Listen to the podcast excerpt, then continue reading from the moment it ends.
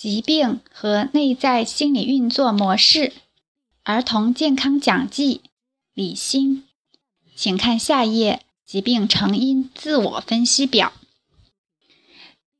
有效的治疗不光是从物质层面着手，更要找到精神、心理、能量层面的源头。本图将帮助我们自发地找到那条回到健康的路。最左边是精神心理，这是内在心理运作模式，有几大部分：面对家庭关系的态度、处理方式。第二是面对人际关系的态度、处理方式。第三是面对生活压力的态度。处理方式，第四是面对工作压力的态度处理方式，第五是面对突发事件的态度处理方式，第六面对疾病的态度处理方式。中间是人体的三焦能量图，精神、心理和三焦能量是互相影响的。三焦能量图。人体在放松时为调顺状态，自我均衡能量；反之，消化不了的紧张、压力、疲劳、伤食等，会导致能量异常、分布不均，身体即开始自我保护反应，感冒、发烧、呕吐、腹泻、脓疮、肿瘤等，是身体试图帮助消化、破除、储存无法平衡的能量。这个是与饮食作息密切相关的。人体的三焦能量系统是三个圈，由外到内。最外圈是上焦，胃气、营气，这是浅层；中间一圈是中焦，气、血，中层；最核心、最下面的一圈是下焦，精、元气，这是深层。第三个层面就是到物质和肉体，这个层面与第二层面的三焦能量是互相转化影响的。轻度的躯体化表现，轻或重的症状，无指标异常；中度躯体化表现，指标异常；重度躯体化表现，指标严重异常，需全面调整。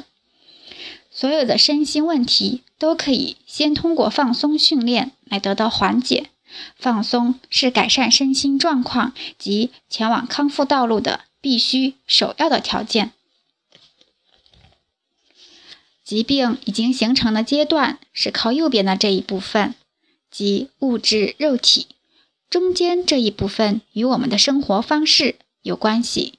即三焦能量与饮食作息有关系，左边的部分是无形的精神和心理层面部分。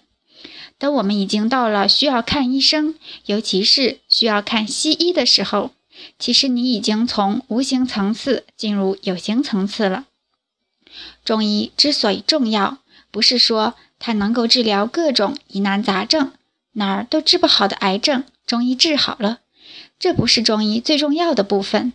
真正的中医不会因为能够治愈疑难杂症而觉得中医博大精深，它其实能够让我们了解疾病生住坏灭的整个过程的规律，好让我们有可能在疾病萌芽之前去化解它。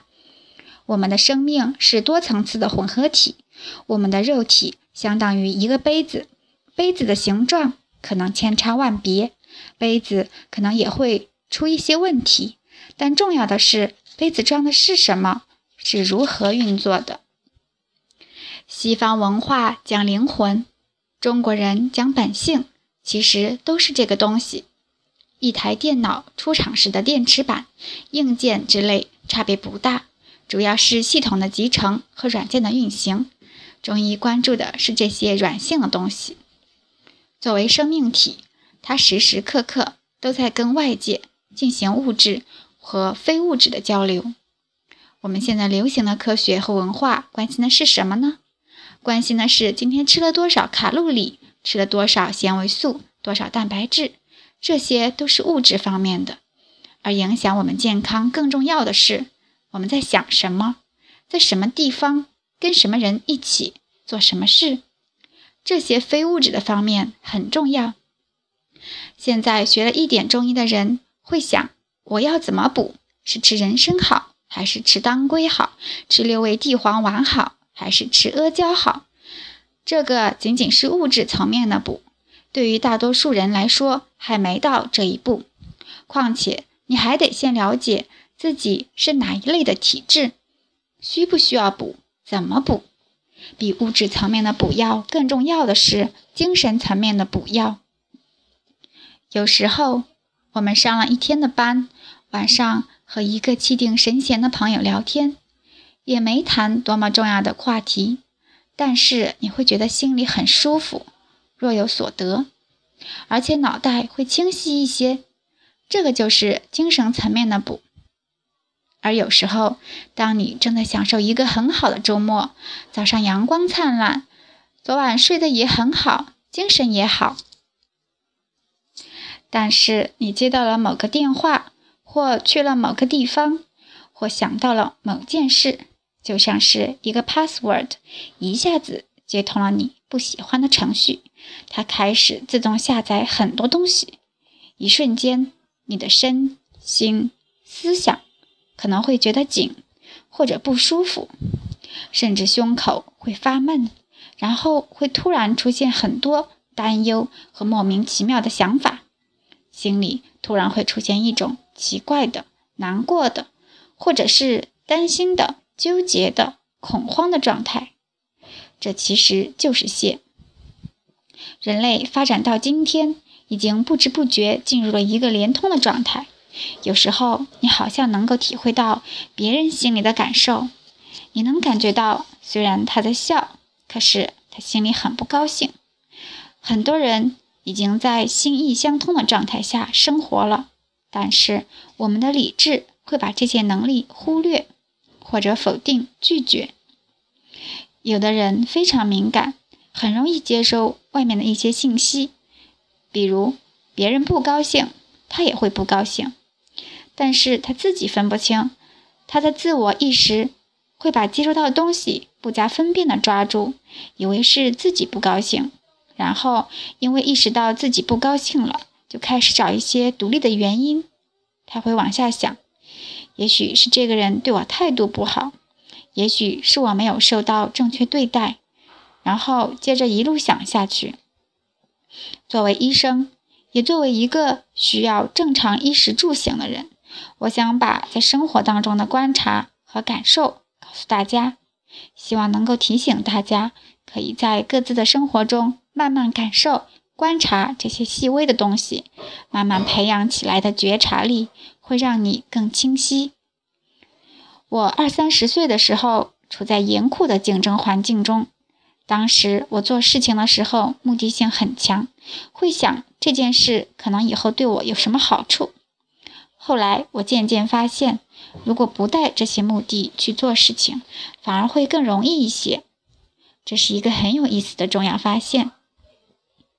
这个世界的能量信息场在一刻不停的交换中，我们身处其中，不仅与我们的食物交换，与我们的环境交换，与我们周围的人交换，也在与我们每天看到的、听到的事物交换。所以我们要非常小心。比如去超市，有时候自己的真实需求不清晰，会买很多不需要的东西。最后堆在那里变成积乐。同样，当我们的脑子不清晰或者心理状态不稳定的时候，我们在生活中，在互联网上也会引来很多不必要的东西。同气相求，同频共振。当我们在一个极端状态的时候，我们吸引来的东西往往会加重这个极端的状态。我们每时每刻有意识、无意识的各种选择，决定了神气的格局，决定了体内气血的分布和气脉的通畅度，决定了我们的健康，也决定了我们的未来。如果我们对每时每刻的状态和选择有所了解和把握，我们还需要去看医生吗？现在各种学科都开始互相交融，一起为人类服务，但经常会发生观点相左、吵架的问题。同样一个病人，他去看西医、看中医、看心理医生、看能量治疗师，或者去找神父或者上师，会发现有不同的答案。他会觉得有对立和冲突。怎么来理解这种对立和冲突？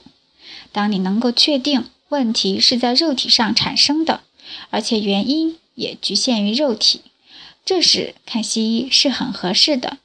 比如外伤看西医很合适，因为它就在物质层面，原因也在物质层面。但是大多数的问题其实是在能量层面，能量层面其实是肉体和精神层面之间的过渡。简单的讲，当我们的精神出现了一些小小的偏差，比如你不喜欢或拒绝某个人、事物，这很常见。但如果你把这个不喜欢放在心里，或者紧紧抓住，一年、两年、三年，即使是一个很轻微的东西，它也会对你的能量运转产生一个很大的影响，最后会在肉体上形成一个结果。这部分在现代医学也已经发现了，最常见的身心疾病有胃溃疡、偏头痛、皮肤病、高血压、神经衰弱、失眠、甲状腺等，这些都跟我们的精神或者内心有一个东西牢牢的抓住有关系。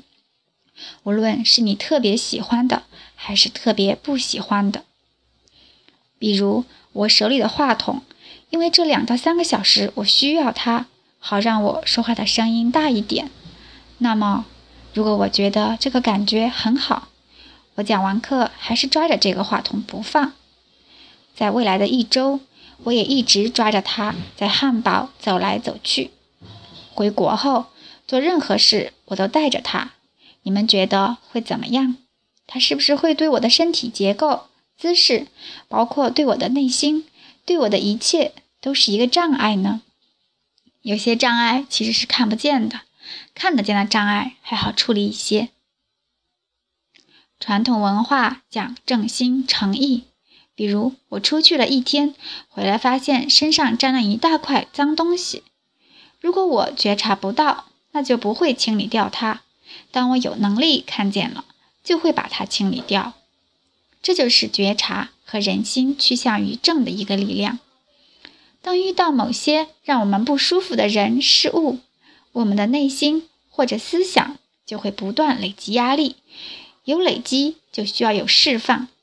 现代的消费文化引导我们好好的释放一下吧。聚餐、喝酒、看电视、K 歌等等，这些其实是在转移我们的注意力。压力和源头还在那里，所以我们需要静下来看看自己，是不是有不少的压力累积在我们身心的某个角落。如果我们忙得没有时间，又习惯性的转移目标，这些东西会越来越多，最后爆发，变成我们自己处理不了的疾病，需要去看心理医生、看中医、看西医、做手术。如果在一开始我们就能够看到那块脏东西，把它清理掉，会更简单一些。